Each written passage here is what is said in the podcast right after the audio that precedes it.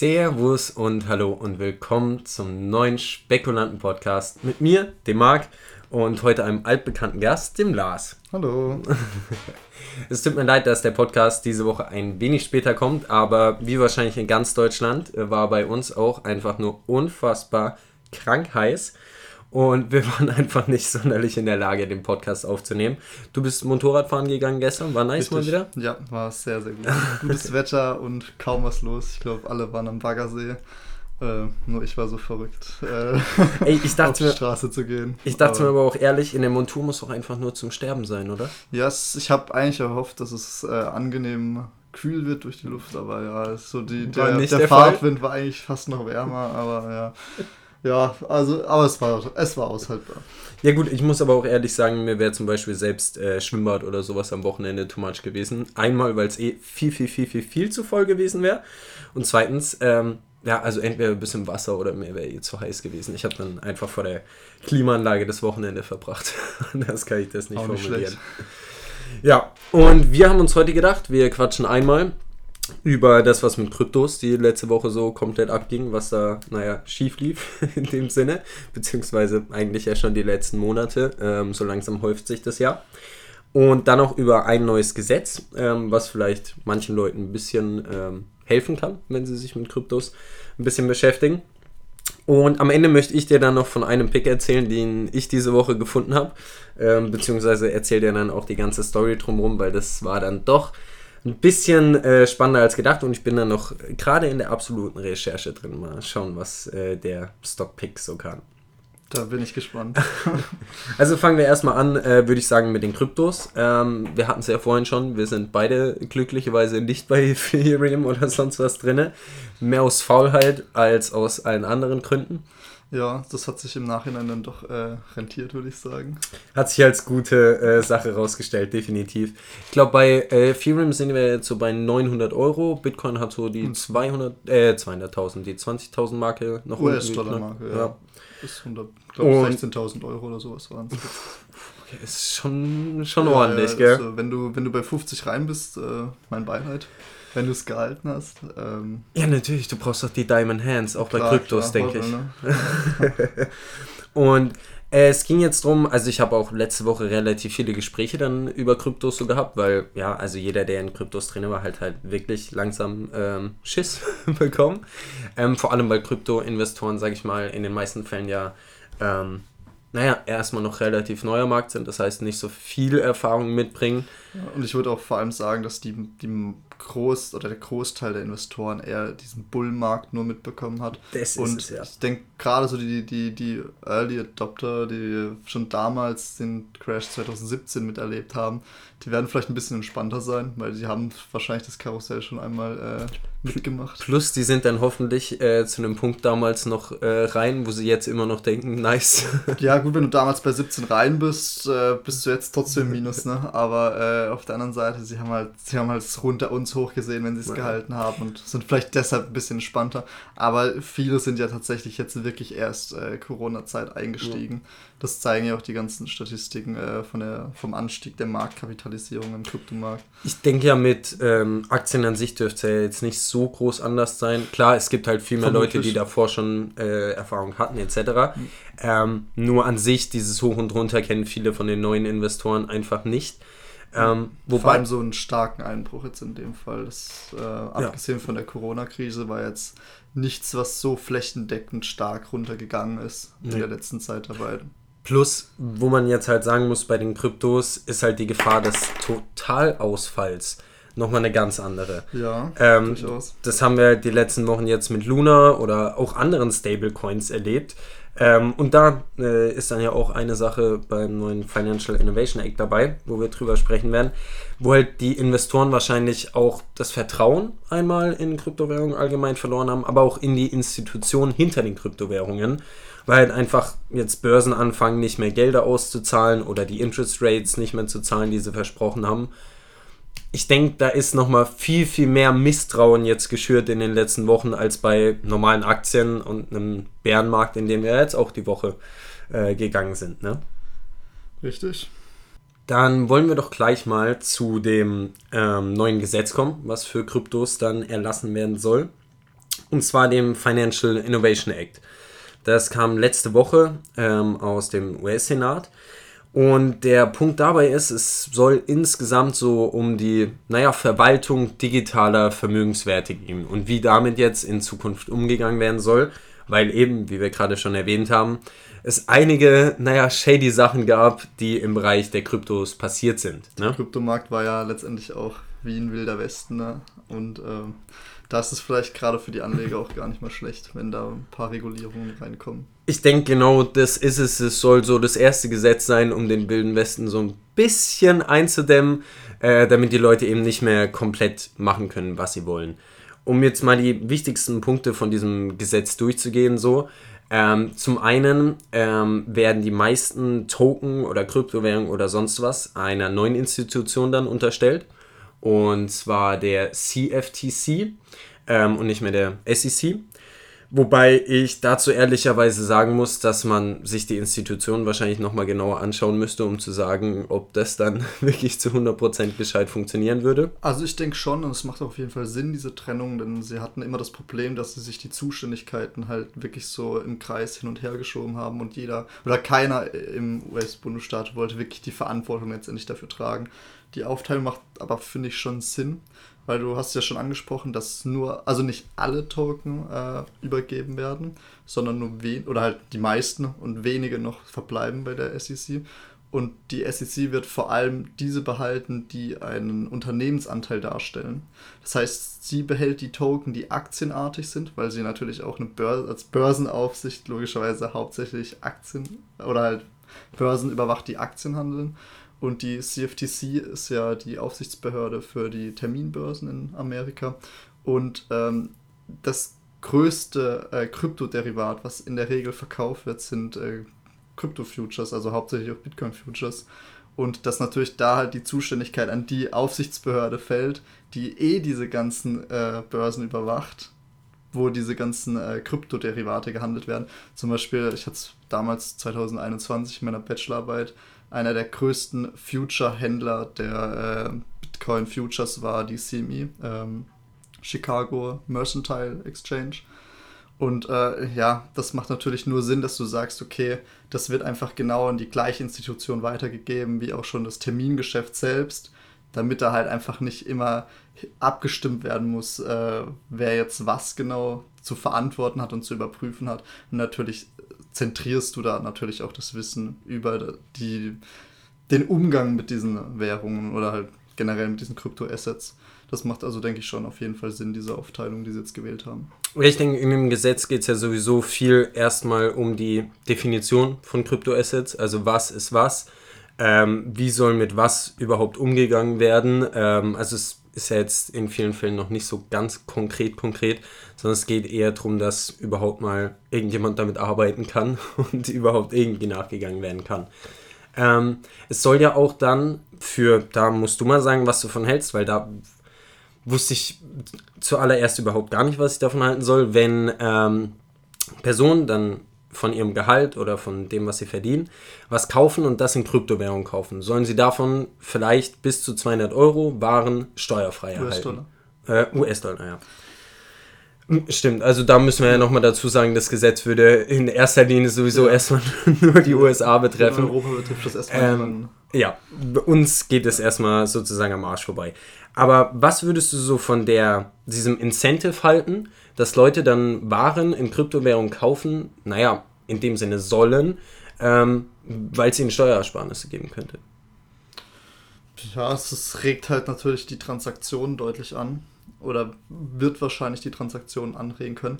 Man müsste unterm Strich jetzt halt natürlich als, als Nutzer oder als Endkunde schauen, ob sich diese Steuersparnis tatsächlich bezahlt macht, wenn du äh, Transaktionskosten und Ausfallrisiken berücksichtigst und natürlich auch die Preisschwankungen. Also ähm, natürlich kann es sein, wenn halt ein Wert sehr volatil ist, dass du dir äh, gestern theoretisch diese Währungen gekauft hast mit Fiat-Währungen, morgen zum Einkaufen gehst und du natürlich diese Steuersparnis bekommst, aber der Kurs halt schon so stark gefallen ist, dass halt dieses Steuersparnis gar nicht ausgeglichen werden kann.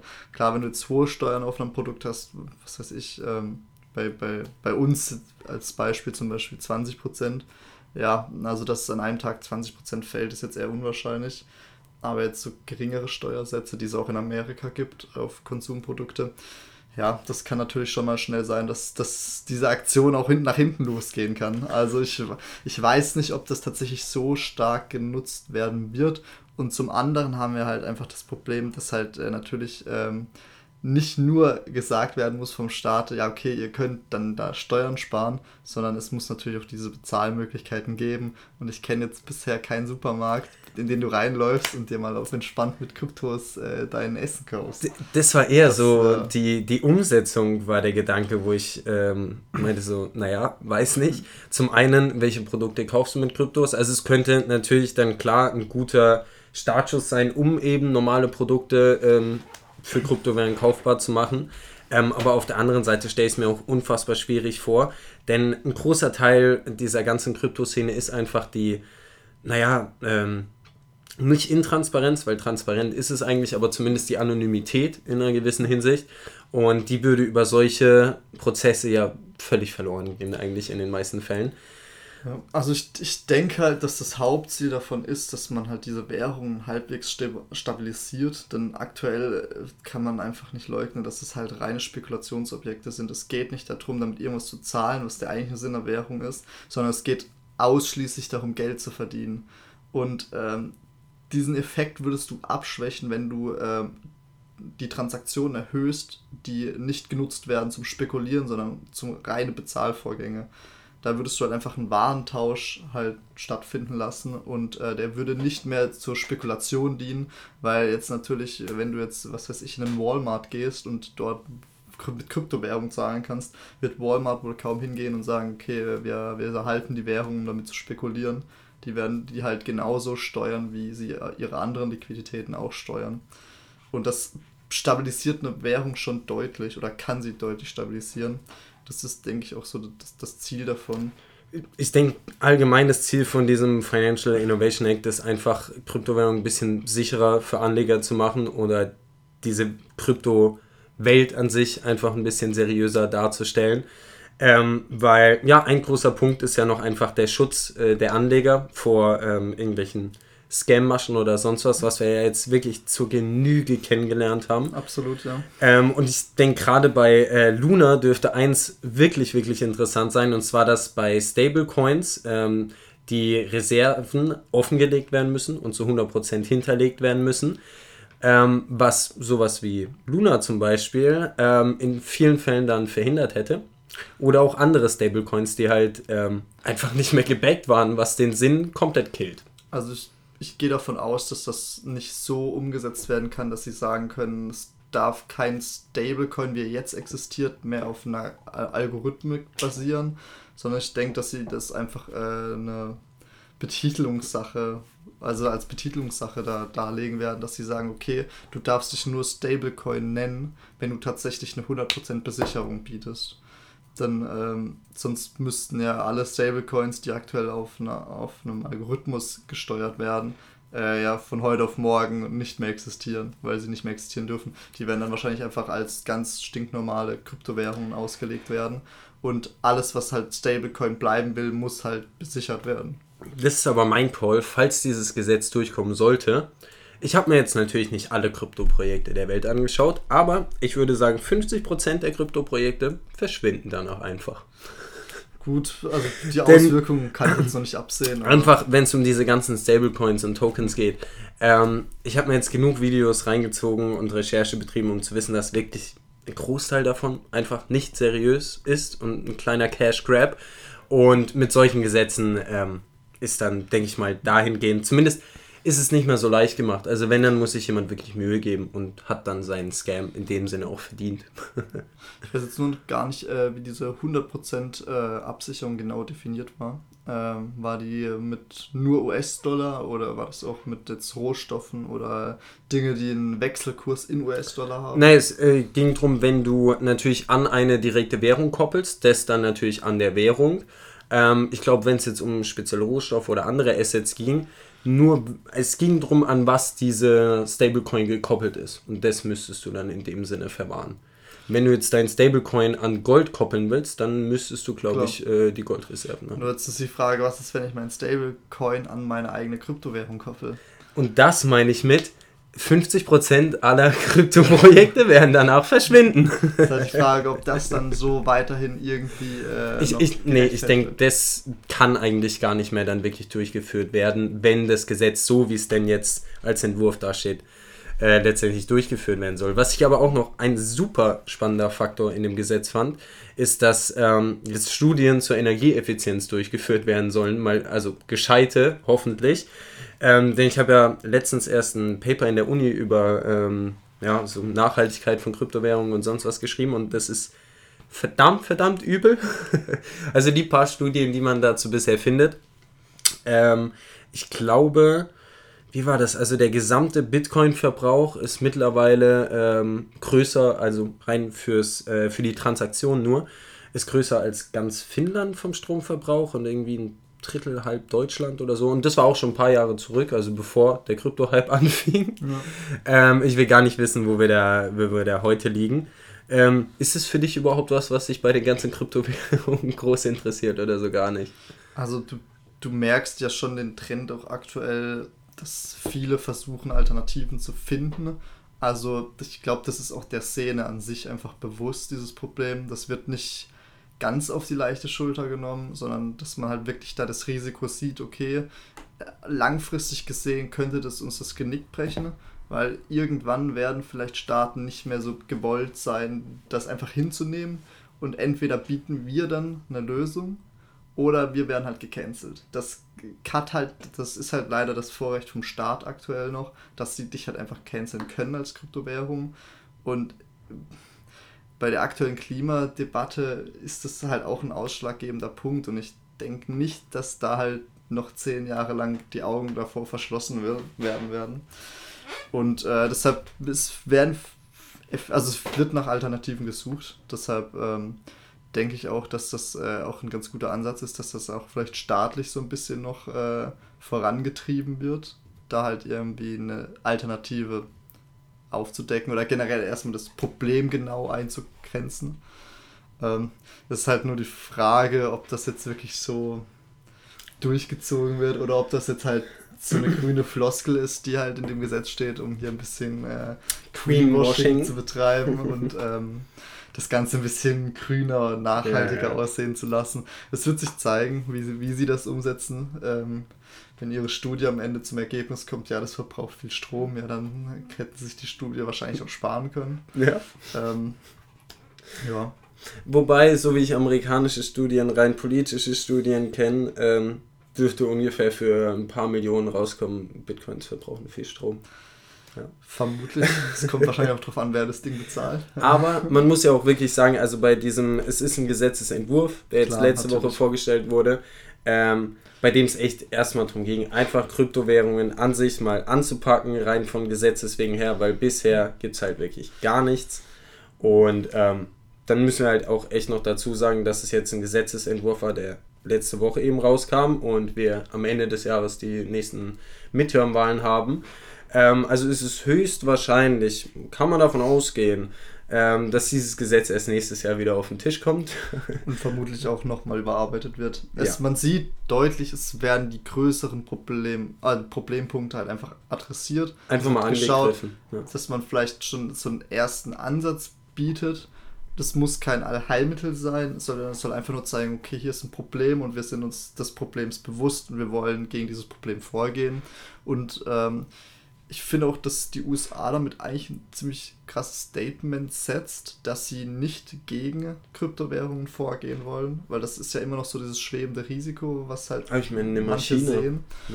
Genau, äh, das zeigt einfach, dass die US-Regierung bereit ist, darauf, sich darauf einzulassen, dass halt Kryptowährungen auch langfristig am Markt bleiben und vielleicht auch selber aktiv dabei mithelfen will, dass diese Kryptowährungen vielleicht ihr ursprüngliches Ziel so ein bisschen näher rankommen, wirklich als Währungen eingesetzt zu werden. ähm, ja, also das ist, denke ich, schon ein ganz guter Ansatz eigentlich. Schauen wir mal, was dann so im Endeffekt draus wird. Aber ich wollte auf jeden Fall mal drüber reden, weil gerade in den letzten ein, zwei Wochen sehr viele Leute mit Kryptos ankamen, auch äh, sich ein bisschen vielleicht in die Hosen geschissen haben und ähm, alles auf dünnem Eis war.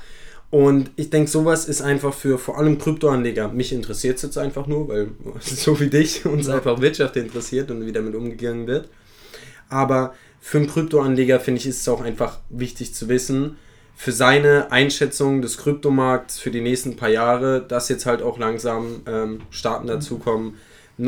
Jetzt, wie du eben gesagt hast, ähm, die USA da auch ja, positiv dem gegenüber entgegenkommt. Ähm, was auf der einen Seite, was wirklich Gutes ist für den Kryptomarkt und die Kryptowährungen, weil ja, sie wollen es nicht verbieten, aber eben auch mit einem kleinen bitteren Beigeschmack, dass der wilde Westen, den wir bisher kannten, ähm, vielleicht in einem Jahr nicht mehr so existieren wird wie heute. Ja, also man, man muss halt auch sagen, okay, ähm, die, die Kryptowährungen sind so ein bisschen im Mainstream angekommen. Dieser harte ja. Kern, der früher da war, der eigentlich einen digitalen Vermögenswert schaffen wollte, der nicht reguliert ist, der ist ausgestorben. Ja. Also der existiert bestimmt noch irgendwo. Aber ich gehe davon aus, dass die meisten, die Kryptowährungen besitzen oder daran investiert sind, nicht dieses, dieses, diesen Gedanken verfolgen damit mit ihrem Investment. Nee. Ja. Ich meine, was, was diesen Anonymitätsfaktor und dezentralisiert angeht und sonst was, muss ich halt auch ehrlich sagen, also erstmal, irgendwie 70% aller Bitcoins gehören noch weniger Menschen als, also die Geldverteilung im Bereich Bitcoin ist noch viel schlimmer als bei unserer normalen Währung und die ist schon komplett auseinandergegangen. Ähm, und auch wenn man so die anderen Punkte bei Kryptos betrachtet, ähm, gibt es halt einfach noch viele Dinge, wo man echt einfach dran arbeiten muss. Ähm, damit das Ganze was, was Seriöses bleibt für die Zukunft. Ähm, damit dann auch jeder, der, ja, die, dieses, es ist schwer, weil im Prinzip kannst du heutzutage ja auch jede Wallet zurückverfolgen. Das heißt, selbst dieses Dezentrale und ich mache, was ich will und sonst was, ja, gib mir deine Wallet und ich kann dir genau sagen, was für Transaktionen du gemacht hast. Also, das alles, ja, gebe ich dir völlig recht, ist ein bisschen in den Hintergrund gerückt in den letzten paar Jahren. Dadurch, dass du halt auch so große Börsen mittlerweile hast, also sowas wie Coinbase, ja. äh, dezentral ist das Ganze nicht mehr. Also ähm, ich würde mal sagen, die Transaktionskosten äh, werden auch teilweise halt hier von solchen Spielern kontrolliert und wahrscheinlich Definitiv. auch kartellartig kontrolliert. Ich, ich habe ja gerade letzte Woche erst den Krypto-Vergleich für unsere Seite fertiggestellt. Da kurz mal ein bisschen Eigenwerbung. Ähm, wir versuchen unsere Website dann hoffentlich Ende der Woche ähm, wieder online zu kriegen. Und wenn sie dann wieder online ist, haben wir auch einen ganz neuen Krypto-Vergleich für euch, ähm, wo ich mir mal wirklich neutral, seriös angeschaut habe, ähm, was man so bei verschiedenen Kryptobörsen zahlt. Und es gibt ein, zwei wirklich normale, gescheite, sage ich ganz ehrlich, sowas wie Binance, da war ich wirklich überrascht, wie gut die eigentlich ist. Ähm, zumindest von den Transaktionen und sonst was her. Ähm, was die Ein- und Auszahlung angeht, da reden wir besser bei keinem drüber. ähm, aber solche Nummern wie Toro oder andere, ähm, die cashen ab. Mehr nicht. die cashen ab und das war's. Aber schaut euch dafür am besten einfach mal unseren äh, Krypto-Vergleich dann an, denn wir haben, sobald die Seite wieder online ist, dann sowieso eine kleine eigene Krypto-Sektion mit ein ähm, paar Krypto-Aktien, den aktuellen äh, beliebtesten Kryptowährungen und allem drum und dran. Dann würde ich sagen, kommen wir direkt äh, zum Schluss noch zu meinem Pick, den ich hier vorstellen möchte. Und boah, wo fange ich da am besten an? Also, ich habe die Woche ein Video gesehen, was jetzt im Normalfall vielleicht nicht so unser normaler Content ist. Und zwar ging es um ähm, also es ist so ein Kanal, wo es um so grüne Technologien geht, um die Welt ein bisschen zu retten und die Umwelt ein bisschen zu schützen. Und ähm, die Sache ist, wir haben jetzt, wir bauen neue Elektroautos, brauchen neue Batterien, sonst was, aber uns gehen ja so langsam irgendwie die Ressourcen irgendwann aus. Also wenn wir komplett alle Elektroauto fahren in 20, 30 Jahren, das geht nicht auf von den Ressourcen, die wir haben. Aber es gibt noch einen Punkt auf der Erde, den wir nicht berührt haben. Weißt du welchen? Der Ozean, Der Ozean, genau. Sagen. Der Ozean. Und ja, glücklicherweise kann man aus dem Ozean auch eine Menge Ressourcen ziehen. Und zwar richtig. Und ähm, jetzt bin ich halt letzte Woche auf dieses Video gestoßen, wo es darum ging, ähm, dass es eine Firma gibt, die bisher die einzige Firma ist, die Lizenzen dafür bekommen hat, ähm, wahrscheinlich vielleicht schon 2024 damit anzufangen, ähm, Ressourcen von unserem Meeresgrund abzu. Also Schürfen, ja, abzuschürfen, abzuarbeiten, keine Ahnung, wie man es dann nennt. Ähm, aber sich da die Ressourcen zu holen. Und äh, der Name von dem Ding ist The Metals Company, auch super geil. Davor hießen sie The Green Metals, aber das hat dann wahrscheinlich nicht mehr so gut gepasst. Denn, also sie selbst verkaufen sich als super sustainable und super nachhaltig. Ähm, so wie jeder andere. Ja, aber ich, ich glaube, da braucht man ja jetzt nicht groß drüber nachdenken. Du schickst da Roboter und irgendwelche Maschinen runter. Also so geil kann es ja nicht zu 100% sein. Aber ähm, es ist dadurch ein bisschen spannender, dieser ganze Pick, denn theoretisch ist das ähm, Meinen am Meeresgrund verboten. Es gibt einen gewissen Teil der Welt, der gehört halt nicht zu bestimmten Staaten, sondern ist halt internationales ja. Gewässer. Und der soll theoretisch für die ganze Menschheit da sein. Das heißt, alles, was aus diesem Grund gezogen wird, soll Benefit for all sein. Und dann wurde irgendwann 1980 UN-Deklaration ähm, gemacht, ja, so, so, und so gehen Staaten mit dann ihrem internationalen Grund um und bla bla bla. Und dann wurde ich glaube, nochmal 20 Jahre später eine Institution, die ISA, ins Leben gerufen, die sich dann speziell darum kümmert, dass alle Mining-Aktivitäten gescheit ablaufen sollen und für die Menschheit, sustainable und was auch immer. Ne? Ist bloß dumm gelaufen. Anscheinend ist die Organisation ko komplett korrupt. Ähm, ich weiß auch nicht, was da schiefgelaufen ist, aber ähm, ja, theoretisch, da sind 170 Staaten drin und auch die UN und so, also eigentlich was richtig Seriöses, aber ähm, alles, was ich mir bisher dazu gegeben habe, das sind einfach, einfach ein paar reiche Dudes, die Cash machen. Und spannend. Ja, ähm, denn die Sache ist, du kannst theoretisch nicht als private Firma ähm, meinen. Das geht gar nicht, weil das halt durch diese UN-Deklaration und was weiß ich verboten wird. Aber es gibt ein Schlupfloch. Du kannst dir einen Staat holen und mit dessen Zusammenarbeit, Kooperation, Unterstützung ähm, dann in dem Feld des Staates ähm, meinen. Und jetzt hat sich halt diese The Metals Company drei absolut abgefuckte Inselstaaten mit mhm. Größe von 10.000 Einwohnern oder so organisiert. Ähm, und mit denen die Lizenzen beantragt. Und die Lizenzen sind für Exploration auch schon durch. Ähm, jetzt fehlt nur noch Exploitation. Oh, geil. ähm, und vielleicht soll es ab 2024 losgehen. Ja. Das klingt gut. Also mein erster Gedanke wäre dazu so, ja, natürlich, äh, unberührtes Habitat sollte man auf jeden Fall erstmal umwühlen. Um erstmal komplett äh, rein, oder? Silizium zu buddeln. Also, ja, es, es klingt nicht so geil, finde ich, ehrlich gesagt. ich, also, es, es ist ein ganz, ganz komisches Ding, muss ich ganz ehrlich sagen. Ich, war, ich bin auch nur so angetan von dieser Firma, einfach weil ähm, ich das über diesen Weg so äh, gefunden habe und deswegen finde ich es einfach super spannend was ich jetzt mit meiner moralischen Keule davon halte, sei mal dahingestellt. Ähm, vor allem die Tatsache, was ich persönlich glaube, das profitabel zu machen, wird eine verdammt schwierige Mission. Ähm, einfach weil, ja, es ist hundertmal einfacher, das Zeug einfach aus irgendeiner Mine rauszuholen, in einen äh, Zug zu packen und gut ist. Ähm, das heißt, es würde auch viel über Subventionen und sonst was laufen. Ähm, aber an sich fand ich es mal wieder eine richtig spannende Idee. Und ich werde äh, dir wahrscheinlich auch noch ein, zwei Links äh, dazu mal rüberschicken und dir zeigen. Und falls es jemand von euch äh, da draußen interessieren sollte, werde ich auf jeden Fall auch mal ähm, den Trailer von der ganzen Firma und dem ganzen Projekt unten ähm, in die Beschreibung vom Podcast hauen. Und dann könnt ihr uns auch gerne mal sagen, was ihr so von der Firma haltet. Ähm, ob ihr da eher die grüne Seite annehmt oder äh, meint, ja, wir übernehmen jetzt den Meeresgrund. Ähm, das ist das einzige Spannende, warum ich die Firma halt aus wirtschaftlicher Sicht so interessant finde, ist, es ist die einzige und wirklich die einzige Firma, die Lizenzen bisher äh, durchbekommt und Lizenzen auch schon an einem sehr, sehr weiten Standpunkt hat. Und ey, in zwei Jahren kann es losgehen und das ist halt schon ein bisschen gestört. Wo haben ja. die die Lizenzen, weißt du das? Äh, in welchen Ländern? Also in, also in welchem Ozean sie dann? Ähm, alles müsste, glaube ich, mehr oder weniger im Pazifischen Ozean abgehen, wenn mich nicht alles täuscht. Ich muss jetzt gerade mal gucken. Ähm, theoretisch in, also das sind die Staaten, die sie sich ah, geholt okay. haben: Nauru, Kiribati und Tonga. Ähm, Wäre ja. auch meine erste Wahl gewesen. Absolut. Ne? und dann haben sie eben ähm, einmal äh, in jedem dieser Staaten äh, brauchst du ein 100% ähm, und, also Unternehmen, äh, das zu deiner Organisation gehört. Dann haben sie da halt irgendwelche Offshore-Unternehmen und sonst was gegründet und äh, dann funktioniert das alles wieder. Ne? Ähm, aber halt aus wirtschaftlicher Sicht einfach interessant, dass sie das einzige Unternehmen sind, die über diese Strukturen von den Ländern und sonst was, wahrscheinlich ein bisschen Korruption, ähm, überhaupt in der Lage sind, ähm, in diesem äh, Game mitzuspielen. Ja. Ich finde es witzig, wie sie die Namen genannt haben. Oder die, die Firmennamen.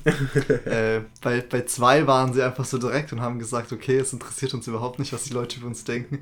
Tonga Offshore Mining und äh, Nauru Ocean Resources sagt ja schon alles. Beim dritten hat sich wahrscheinlich einfach einer gedacht, so, hm, okay, lass das mal ein bisschen... Bisschen, bisschen Greenwashing müssen wir machen. benennen. Marava Research, Research and Exploration. Also das, das klingt ja, das klingt, klingt ja eigentlich, besser. das klingt so, das ist, könnte eine staatliche Institution sein, die forscht ein bisschen, die blubbern da ein bisschen unten rum und schauen halt, was gibt's da. Das ist ja auch das Ding, vieles von diesen Operationen ist halt getarnt unter diesem, ja, wir, wir, ja, explore, äh, ja, wir forschen einfach mal nur und schauen an, ähm, aber was ist denn das Endziel? Also das Endziel dieser Film ist dann irgendwann Profit mitzunehmen ja, und das Zeug rauszuholen. Ähm, so huch, jetzt sind wir schon da, jetzt können wir es auch mitnehmen. Ja. Ne? Ich denke, ich werde aber zu dem ganzen Thema sowieso nochmal ein ausführliches YouTube-Video machen. Ähm, und weil, ja, das Ganze fasziniert mich eben ein bisschen mehr Klar. auch mit der, mit der Technik dahinter und so, weil du hast dann übelst nice Schiffe einfach, die ja oben chillen und ein Roboter. Die Roboter schieben über irgendwelche Pipes das dann hoch und so. Du kannst es dann theoretisch auf dem Boot alles verarbeiten oder zu einer Offshore irgendwas Insel hauen. Ey, alles irgendwie fasziniert mich, auch wenn es mega abgefuckt ist. Also ich werde auf jeden Fall äh, nochmal ein bisschen, bisschen reinluschern und äh, schauen, was so geht. Sieht ich, spannend aus. Das Einzige, was ich sagen muss für jeden da draußen, der sich jetzt überlegt, diese Firma mal zu checken und sonst was, wir sind gerade in keiner guten Marktphase und äh, genauso geht es der Firma auch. Die haben, ich glaube, letztes Jahr oder vorletztes Jahr ihren IPO gehabt und sind dementsprechend am Bottom of the Bottom angekommen. Ich glaube, die sind locker bei minus 80, 90 Prozent oder so. Das ist dann eher wieder ein Pick für mich, ein kleiner Penny Stock. und wir schauen mal, was die nächsten 10 Jahre äh, so draus wird. Ja. Hast du noch irgendwelche abschließenden Worte für unsere heutige Folge, sei es jetzt zu äh, dem Deep Sea Mining oder zu dem Gesetz, was uns vielleicht ähm, in Kryptowährungen bevorsteht? Nee, eigentlich nicht. Ich bin nur mal gespannt, wie lange sie tatsächlich brauchen, um es wirklich final durchzuwinken. Weil ja, 2023, wenn sie da wieder die Gespräche aufnehmen, wie viel dann tatsächlich im Nachhinein noch angepasst werden muss, das äh, ist, denke ich, auch gar nicht so wenig. Also wenn ich ehrlich sein soll, äh, glaube ich, dann fangen wir mit Deep Sea Mining an, bevor wir ein Kryptogesetz haben. Ja. Könnt gut hinkommen. Könnt, könnt hinkommen. Nee, also ich bin, ich bin wirklich gespannt. Ähm, das ist, denke ich, schon Entwicklung, die auch notwendig ist äh, für die Anleger. Ich meine, wir haben ja schon gesagt, das gilt jetzt erstmal nur natürlich für den amerikanischen Anleger. Äh, wobei natürlich Amerika setzt den Standard. Viele Deutsche wahrscheinlich an solchen amerikanischen Unternehmen ja. halt die Kryptowährungen handeln, sowas wie Coinbase als einer der größten Anbieter. Ja äh, die natürlich logischerweise dann wieder unter diesem Gesetz halt äh, ihre Tätigkeiten ausüben müssen. Also werden indirekt natürlich auch die deutschen oder internationalen Anleger wahrscheinlich davon beeinflusst werden. Ich bin mal gespannt auch, wie, wie, wie schnell Europa da irgendwie nachziehen wird und ähnliche Maßnahmen ergreift.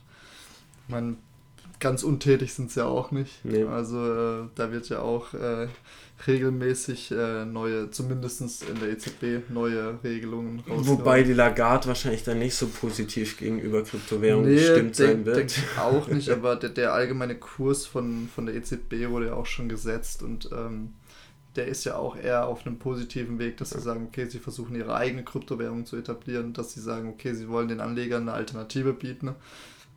Ja, ich sag mal so, ich glaube nicht, dass das groß funktioniert, weil die Leute wollen keinen Stablecoin, die Leute wollen äh, Geld machen. Allgemein, ich bin auch gespannt, wenn es jetzt schon um so Kryptowährung Europa geht, ähm, der digitale Euro, das ist fester Plan jetzt so. Ich bin mal gespannt, ich halte es für eine ziemlich bescheuerte Idee, wenn ich ehrlich sein soll. Also eine, die nach hinten losgehen wird. An sich ist sie vom Grundprinzip nicht bescheuert, aber ich ja. glaube nicht, dass es gut umgesetzt wird letztendlich. Also es, es kommt halt drauf an, also du in manchen Fällen, denke ich, würde es sich schon teilweise anbieten, wenn du zum Beispiel Online-Zahlungen dadurch realisieren könntest. dann müsstest du ja schon eh ja, aber du kannst, du kannst sie aktuell ja auch nur durch, durch Zahlungsdienstleister ermöglichen. Ja. Entweder hast du eine Kreditkarte, das ist die eine Sache, und wer bietet Kreditkarten? Mastercard und Visa in der Regel eigentlich nur. Das heißt, du bist halt von zwei riesigen, äh, riesigen amerikanischen Unternehmen abhängig. Oder die andere Geschichte wären halt Online-Zahlungsdienstleister, wo natürlich der größte zu nennen halt wahrscheinlich PayPal, ja, Google safe. Pay, Apple Pay ist. Und da bist du halt auch wieder von drei großen amerikanischen Unternehmen abhängig. Ich glaube, das ist auch so, so, so ein, ein Ansatz von, von der EZB, dass sie sagen, okay, vielleicht wollten sie halt die Online-Zahlungsmöglichkeiten auch für Leute, die keine Kreditkarte besitzen oder die nicht diese Service nutzen wollen, ermöglichen. Und die halt jetzt nicht irgendwie eine Sofortüberweisung machen wollen und dann halt noch zehn Jahre warten müssen, bis das Ding akzeptiert worden ist. Das ist ja halt total dämlich. Ähm, das wäre vielleicht ein Ansatz, wo man sagen kann, okay, dafür könnte es sich tatsächlich rentieren. Und du hast natürlich beim digitalen Euro halt den Vorteil, ja, du wechselst Euro in digitalen Euro und hast überhaupt keinen Wertverlust. Oder auch gar kein Risiko zum Wertverlust. Das was die Flexibilität angeht und sonst was, bin ich ganz bei dir. Da ist echt eine Menge, Menge nach oben. Ich glaube nur einfach, du weißt, ich studiere nicht umsonst Politik. Ähm, was die letzten 20, 30 Jahre so auf den ähm, bei rauskam am Ende der Diskussion, ähm, Deswegen sind meine Hoffnungen einfach ein bisschen gedämpft. Aber ey, EZB, Gruß geht raus. Ähm, ihr dürft mich gerne vom Gegenteil überzeugen. ähm, und vielleicht noch ein witziger Fun-Fact an der Stelle: ähm, Hier Lagarde hat ja komplett auf äh, Kryptowährungen rumgehackt. Ihr Sohn allerdings war komplett into it und hat sein Geld verzockt. Vielleicht war sie deshalb so mad. Weil er nicht nur sein Wahrscheinlich, Geld, es war ja ihr Geld im Endeffekt.